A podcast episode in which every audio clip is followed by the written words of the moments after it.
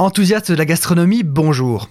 Que ce soit pour emballer notre tartine ou faire une papillote, nous retrouvons la feuille d'aluminium dans toutes les cuisines du monde, même si son usage tend à disparaître. Pour le cas précis de la tartine ou du sandwich, nous allons enfin répondre à la fameuse question faut-il utiliser le papier alu côté brillant ou côté mat?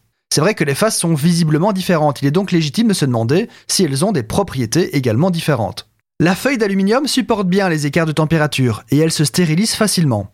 Elle constitue une excellente barrière contre l'air, les liquides, les vapeurs et la lumière. Elle ne laisse a priori aucun goût ni odeur. C'est de surcroît un bon conducteur de chaleur, ce qui explique pourquoi on s'en sert pour faire cuire une pomme de terre dans les cendres par exemple. L'aluminium en lui-même a été découvert en 1821. C'est sa grande malléabilité qui permet sa transformation en papier d'aluminium.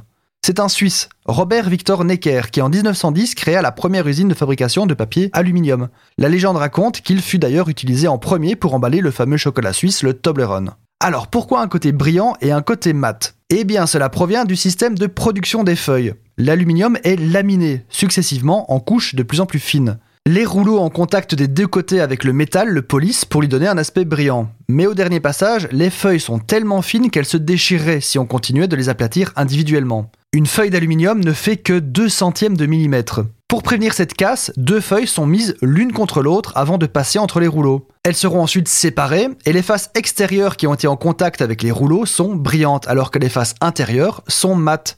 Il n'y a donc aucune différence entre les deux faces et ce n'est certainement pas de l'argent qui rend une de ces faces brillante. Donc qu'il y ait ou non une cuisson, le côté avec lequel vous enveloppez votre nourriture n'a aucune importance. Encore une légende culinaire qui s'est emballée avec le temps.